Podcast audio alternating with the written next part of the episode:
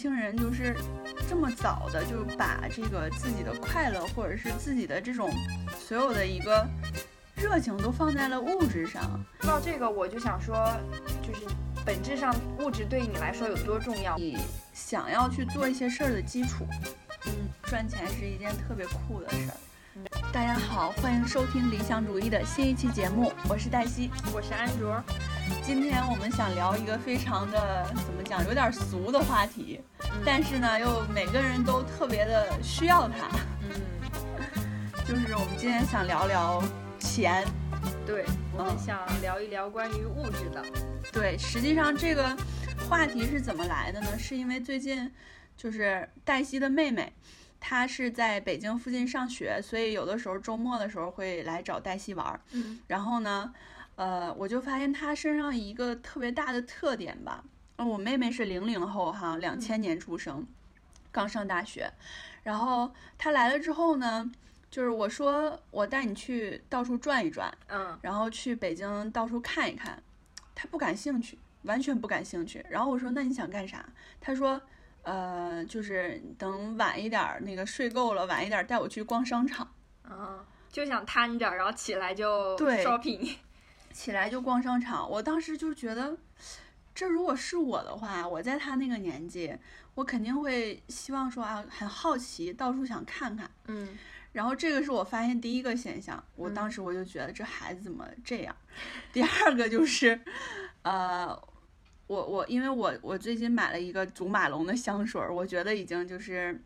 在我看来挺挺挺浪，不能说浪费吧，我我已经就是。呃，在我看来挺贵的一个东西了，嗯啊，然后我在我在用的时候，他就看见，他就说，他说，哎呀，我最近送了我朋友一个祖马龙的香水儿， 嗯，我当时我想啊，这孩子现在送礼物怎么都这么贵了吗？嗯，这是让我第二个就是 觉得这孩子怎么这样。然后还有一个就是说，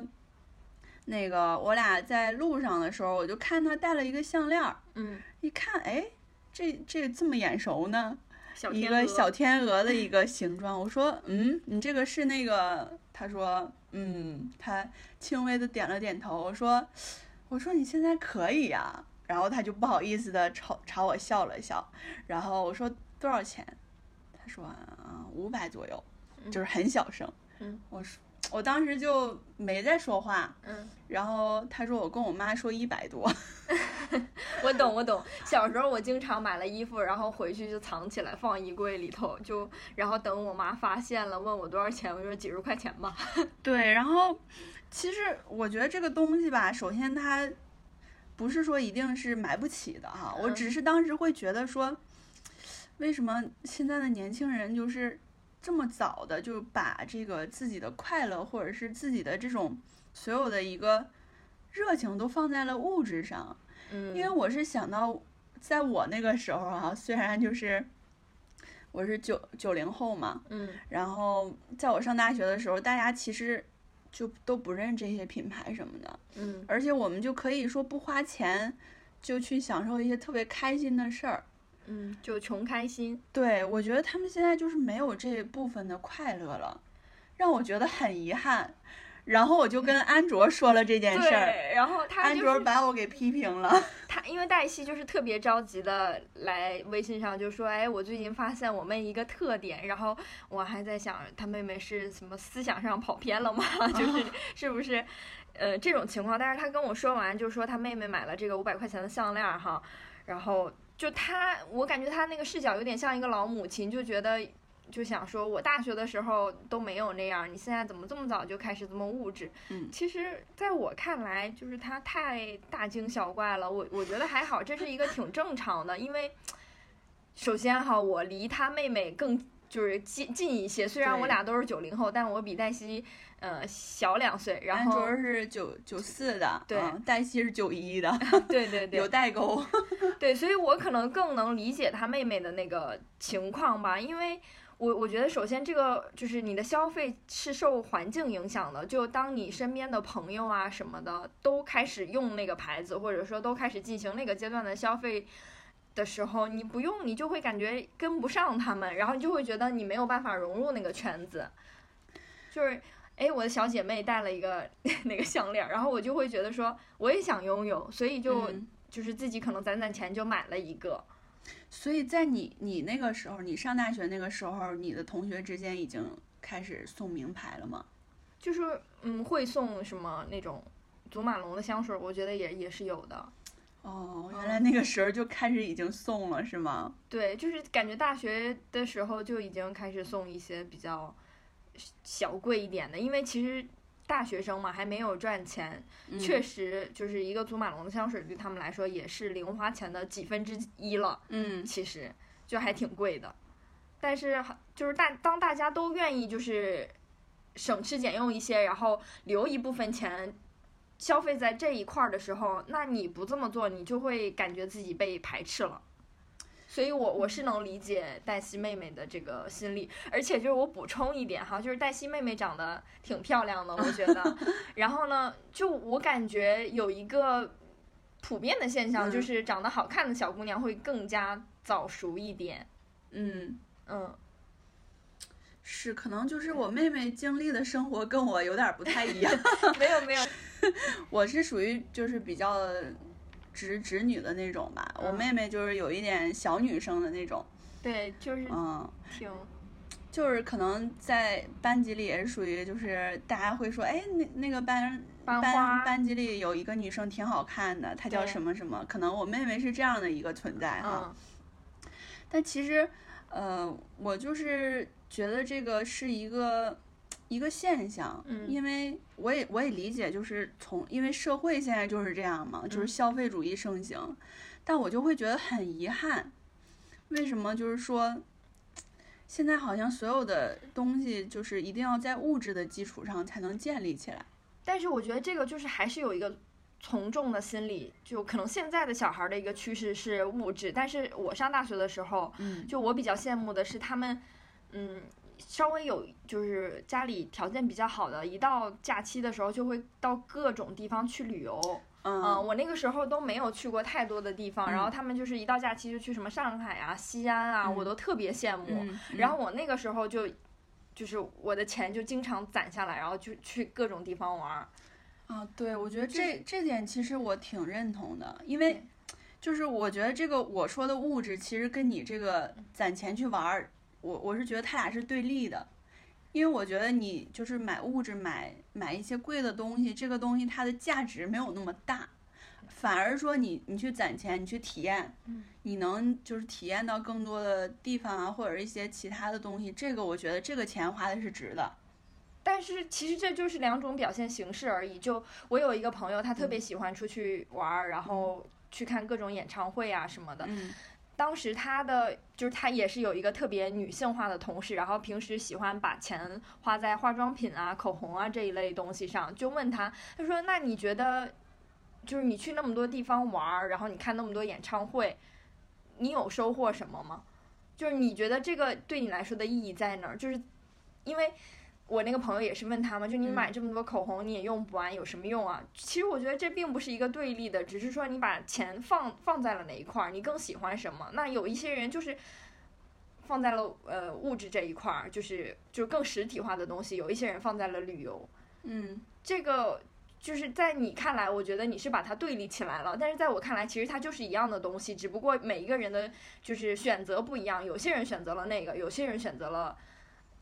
呃，就是这个不嗯同的形态，就是它满足每个人不一样的需求，对吧？对，嗯，可能我就是有一点那种，是就是以前的那种怎么讲，老的也不能说文文青吧，我就觉得很多不能用钱来买的东西，或者是说它本身不是说特别贵的东西，这这这些反而是更有更会让人觉得有价值。就嗯比如说你花五十块钱去参加一个这个什么文化沙龙嗯这种，就是我会觉得，如果说像我妹妹这种，她会把钱更多花在这个什么香水啊、口红这个方面，她就会。反而就不会太注意另外一方面精，可能是精神上的这种东西，嗯，我觉得你你这让我想到我妈，我妈经常就会说，你吃的和买书千万不要省，想吃啥吃啥。然后呢，那个就是买书也是，就你就是有需要咱就买，但是呢，买衣服，她说衣服够穿就行了，你不用买太多，就有一点这个心理。对我我会觉得这嗯个它这个物品或者什么东西，它就是一个固定的价值。嗯如果说要有一个优先级的话，我肯定会说想要去选择让我能够，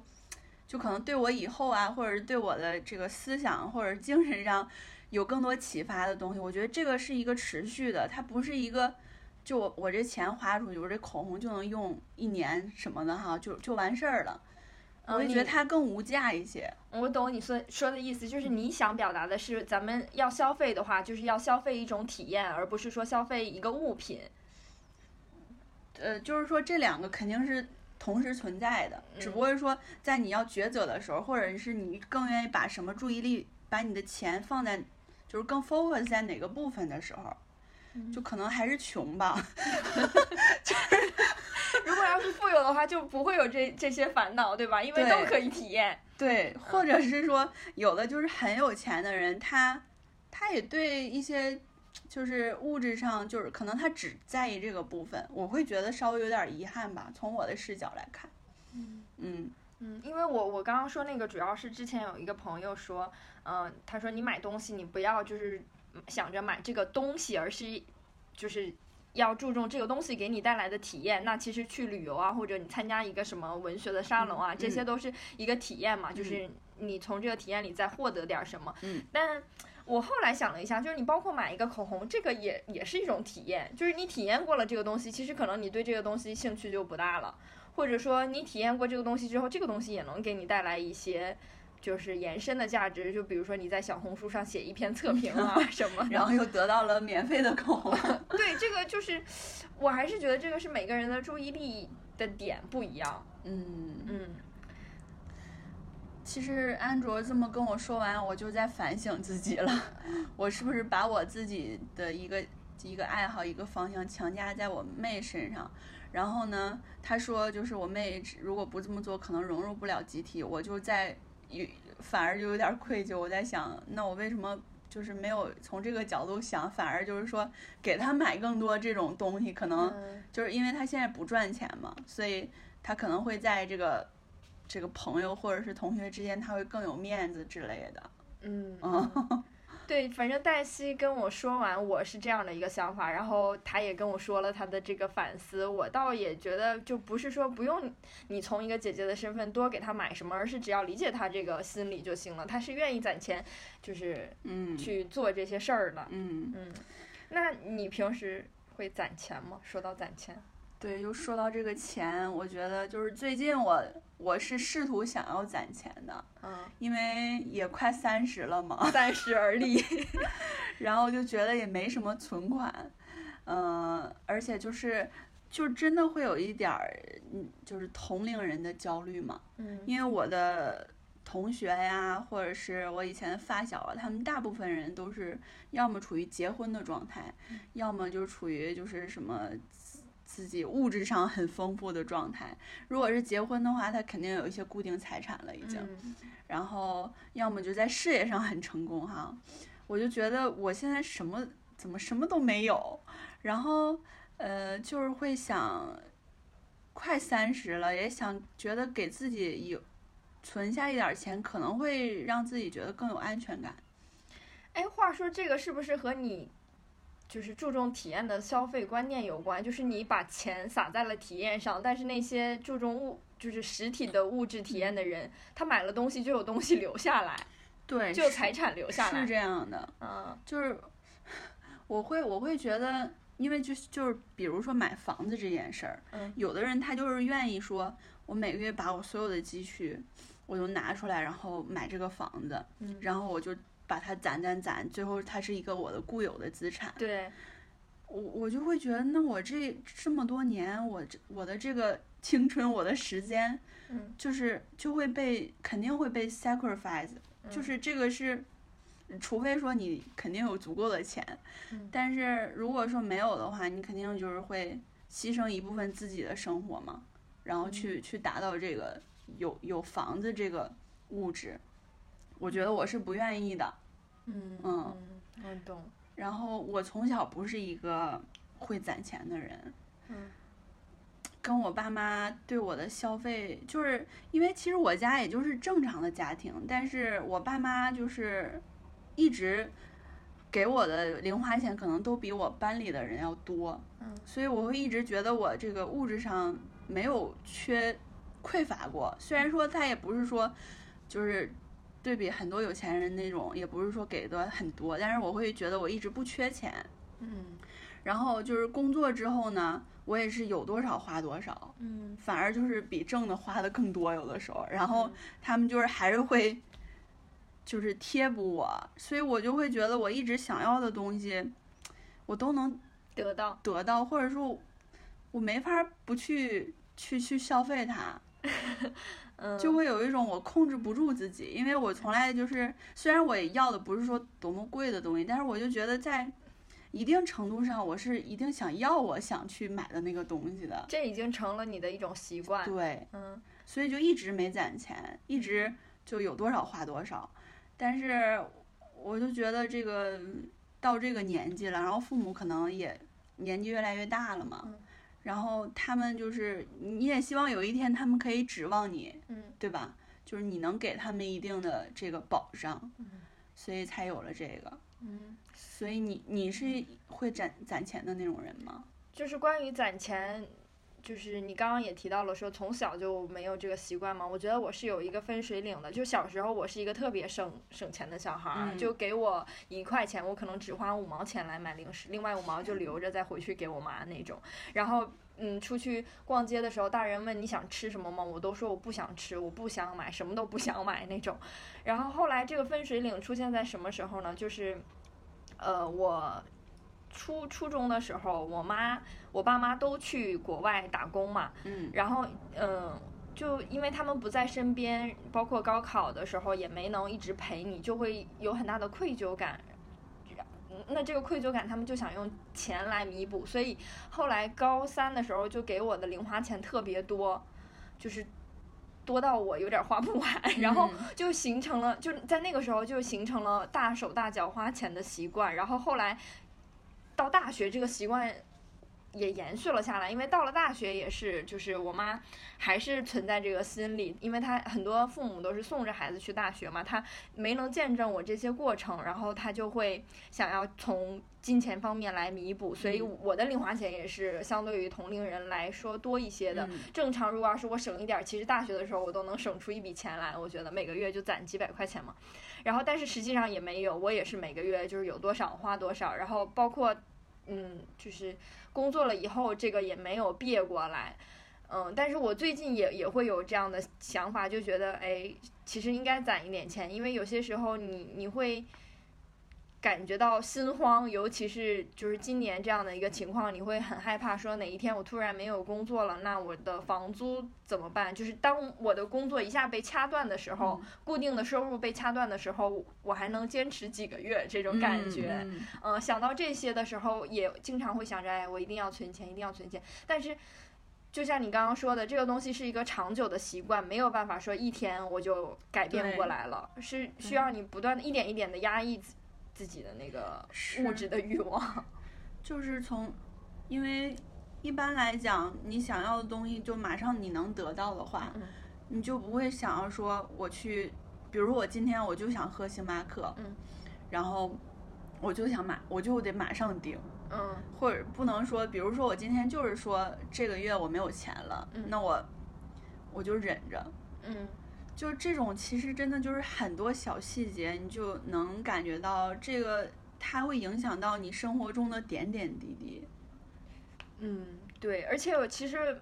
嗯，说到这个，我就想说，就是。本质上，物质对你来说有多重要？我觉得物质对我来说是一个很重要的一个存嗯在，因为嗯我、首先我是金牛座嘛，对，就是我是一个很看重物质的人，然后我也很在乎物质享受，就是口腹之欲这种的，嗯嗯所以就是当这种得不到一个满足的时候，我就会觉得，哎，生活还图啥呀那种，你你会有这种想法吗？有时候，就是我其实在我想二十五岁之前吧，嗯我都会觉得我我为了我喜欢的事儿，我可以不赚钱，你知道吗？啊，就那种特别理想主义化。我那个时候就是一腔热血，我就是想，因为当时工作可能也有点不顺利，然后我就是想我去做，我想做那种 什么旅游博主啊，然后，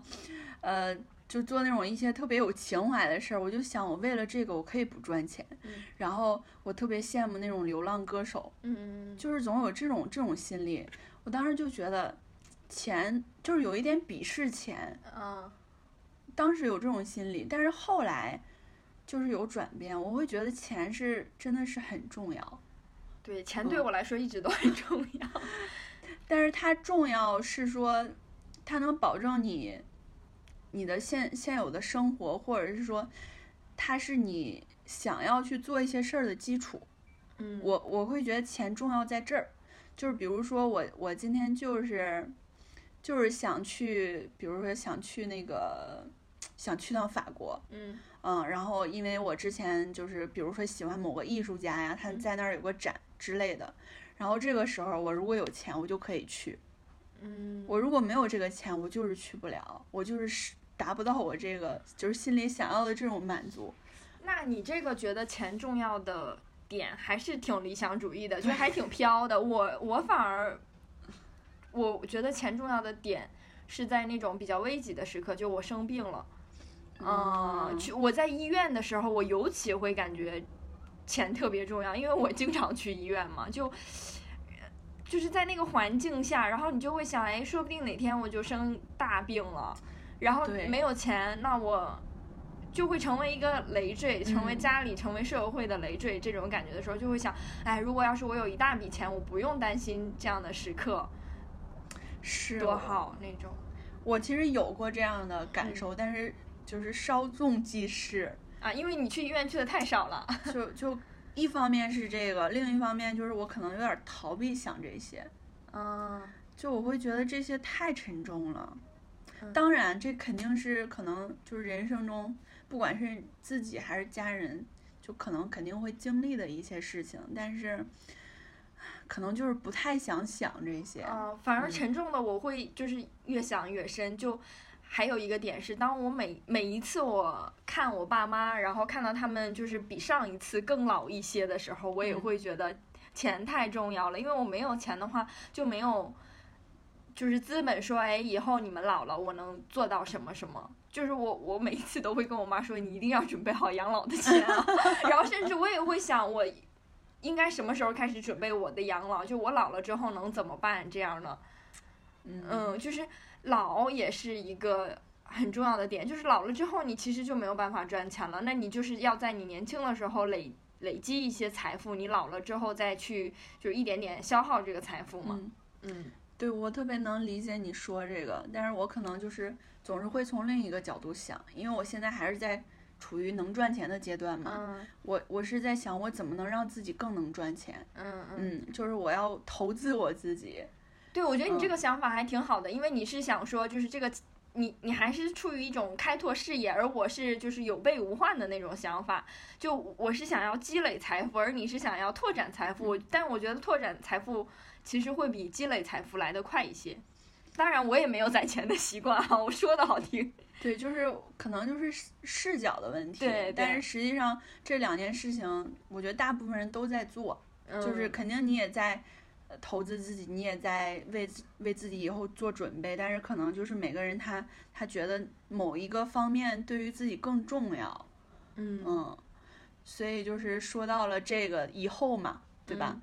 就是你有设想过你你之后想要一个什么样的物质生活，才是说让你觉得踏实，或者觉得是达到你的一个期望的呢？我我觉得你想踏实，你就是要有一个能应对紧急情况的一笔钱，就是除了你日常的开销，你每个月固定的花销嗯之外，你要有一笔固定的钱能应对，就是，嗯、比如说大病，或者说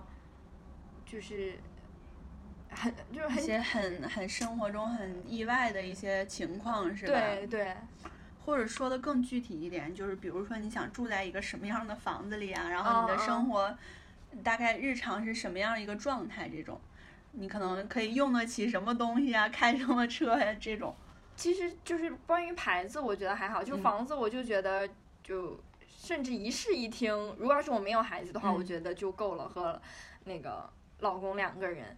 嗯、当然当然最好是两室一厅，然后有一个书房这样的就。对我来说就已经很充足了，然后呢，就是只我我更看重的是家里，你可能弄得温馨一嗯点，然后车的话最好也有一个，这好像挺 挺挺俗的哈，有房有车，然后嗯然后就是两个人能每个月攒一点儿钱，就是有一笔自己养老啊，或者说我刚刚说的那个备用金嘛，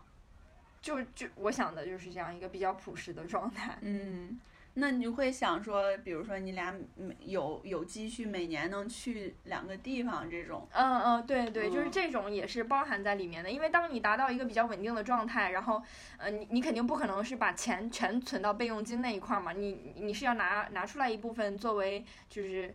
呃，娱乐也好，或者说你就是成长也好，旅游啊，或者说你再学点儿什么，开拓一些爱好啊什么的，嗯所以安卓的这个视角就是非常的安全，嗯，从一种安全的角度，就是说我不会在某些极端或者是特特殊紧急的情况下，我无法应对的这对种角度。对嗯，嗯你呢？一对比我又特别的飘飘。， 嗯，就是我是希望我以后可以有个自己的工作室。嗯嗯嗯，是是从这个角度，就是说我可以不依赖我这种呃在企业上班每个月给我的钱，我是有嗯自己可以说嗯、呃一个稳定的收入，但是它是一个相对来讲更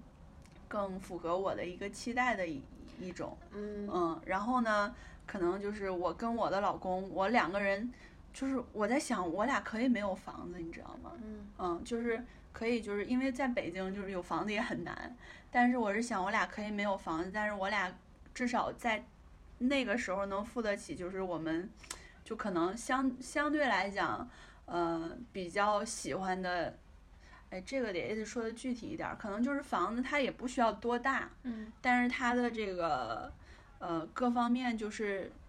居住起来比较舒适啊，然后我俩可以付得起这个房子，比如说十年的房租，嗯。嗯，在在在这个时候，嗯，但是就是我还是一个比较保守的人嘛，就十年的房租其实是一个浮动的东西，我就不知道那我到底要就有是多少钱。对我可可能是说我可以就是跟这个房子，我就现在就签十年的合同，嗯嗯，就是一次性把它就是这十年这个房子是我的，嗯嗯，我觉得这样我就我就可以了。嗯而不是说这个房子一定要是我的，我可哎能这下一个个十年我可以去，就是另一个地方生活，或者去做点别的，无所谓。嗯，我懂。这个也体现在就是我有些时候买一些软件，就那个软件可能一年的话是八十多，但是你永久购买就是一百八十多，我我就会倾向于永久购买，我就想拥有它。嗯嗯，前两天就是我买了一个音频剪辑软件嘛，啊但是我我是先试用了三天，然后就变成自动续期一年了，我特别懊悔，我就想我当时就应该永久购买它，因为永久购买是一百啊多，就是这样一个消费观念的嗯差异。就是你会想着我这个东西要握得住，对吧？对就是一定要就已经属于我，这个不会改变了这种感觉。对，而且因为第二年再再买的话，其实这个东西就相当于花了一百六，第三年的话你还想用的话，那就是已经远高于你嗯直接购买它了。嗯嗯，我就就觉得那我就直接拥有它就好了。而且我我发现哈，就是我经常在设想未来的时候，我不会以工作为中心，我会以家庭为中心来说，这哦也有可能和咱俩现在的状态有关。就我可能还就是在我我是在恋爱中的哈，我就嗯会想想的可能是就是和另外一个人一起的这个部分多一些。就是关于你说的工作室啊，这个其实是工作方面的一个成就嘛。嗯如果要是说在工作上达到一个什么样的成就的话，那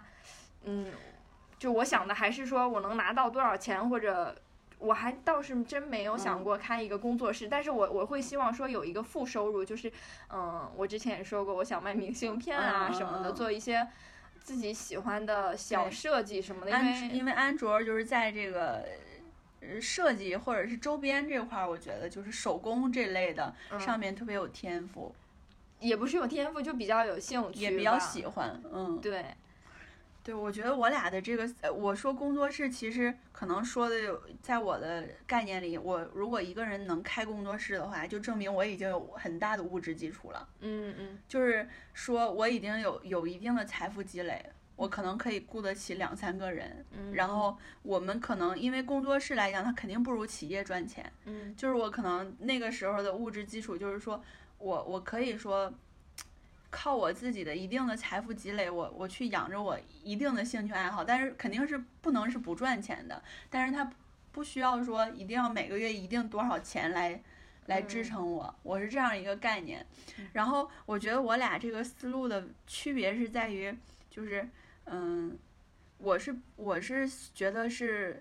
如果有更多的可能性，我是可以接受的。但是你是希望这个东西，我就是现在就知道它以后会是什么样的。哦对对对，嗯，就是它如果有 potential 的变化，就是你会有一点就是没有安全感。就是如果要是它有一些变化的话，我也想知道它会有几种变化。啊对，它会变成什么样？起码是在你的可控范围之内，对吧？对对对，嗯，包括在工作中，我也我也是这样，就是我想知道它。就是能分出几个叉儿，然后如果分分出这个叉儿会怎么样，这个叉儿嗯会怎么样，就嗯我大概都能预想到它是一个怎样的发展情况。那如果要是完全在我意料之外的话，我可能就会没有那么稳，觉得嗯心理上会觉得，哎、哎，这个事情我没有想过，那我该怎么办？就可能现想的话会比较慌。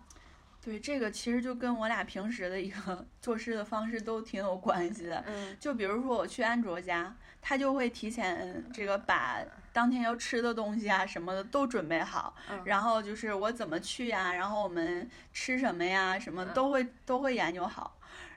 对，我会给大家安排的明明白白的，然后就会让人觉得很有负担这个事儿。但是就我会抑制不住的想要这样。就其实我来黛西家呀，或者说去别的朋友家，他们就会很随意，就可能现想，哎，我们那天吃啥呀，然后就一起去买菜啊什么的。但这个东西对我来说，就会觉得不行，这东西没有提前规划好。我会提前我自己就买好这些。材料，然后呢，想好我们那天要做什么，要不然我就会心里很没有数。就嗯我害怕说，哎，那我照顾不周啊，怎样的？是你就会希望说这个我我是之后的事情发展不会离我当时的规划太远，对吧？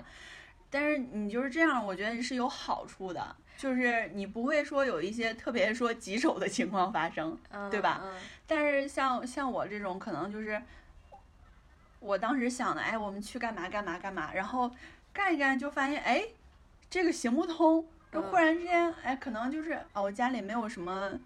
没有这个辣酱，可能我忽然想给你们做点什么东西，我、嗯啊然后我就想，哎，完了，我家里没有韩式辣酱，比如我想给你做辣白菜汤之类嗯的，。然后这个时候我就，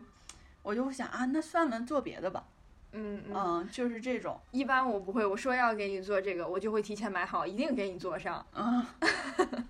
但是现在我就有点慌，因为我感觉咱们扯远了，就就是好像 扯扯的和金钱无关了，扯到性格。对，就是因为刚才说的那个你之后的规划，所以嗯就是提到说，因为你每个人就是对于很多事情或者是对于金钱的想法都是类似的嘛，嗯，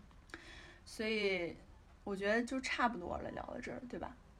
对，因为我们聊这个也不是说有什么结论，就是想说每个人的呃消费观念啊，以及对物质的看法呀，更侧重哪一点啊，都不太一样，所以就是在一个比较小的年纪，你没有必要太就是引导他，他可能慢慢长大了就会自成一种风格。有的人就会像黛西这样，他会比较变通，比较灵活；有的人可能就像安卓这样。会是一个比较保守的嗯，嗯，对一个人，对我，反正我就是会觉得，以前觉得赚钱就是想着赚钱是一件不酷的事儿，嗯但是就是二十五岁之后，我就觉得赚钱是一件特别酷的事儿，嗯就是你愿意去努力啊，不管是说你是在工作上，还是说你自己额外有一些，嗯，就是比如说兼职的收入，我觉得都是一件特别值得点赞的事儿。嗯赚钱一点儿都不可耻，而且是最，我觉得就是很重要的事儿。嗯，嗯，对这一点我一直都很赞同。 行，那我们这一期节目就到这儿了，嗯，再好，见。拜拜。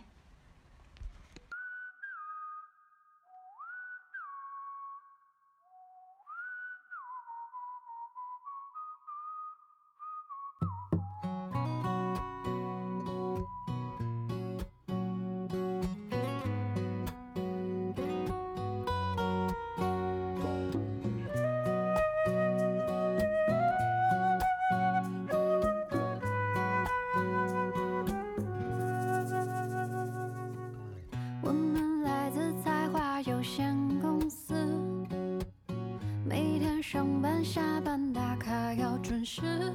老板承诺年底加薪升职，有几个同事又离职。就是这家才华有限公司，维系了家的温饱时，坐在格子间，敲打的手指，却感觉生命此刻像是静止。也许吧，想多了，谁的理想不曾恢宏远大？现实啊，不复杂。说服你要低头，别再犯傻。承认吧，啊是我傻，才配挥霍年华渺小的生啊。等青春消失殆尽一切，才说如果当时的我。啊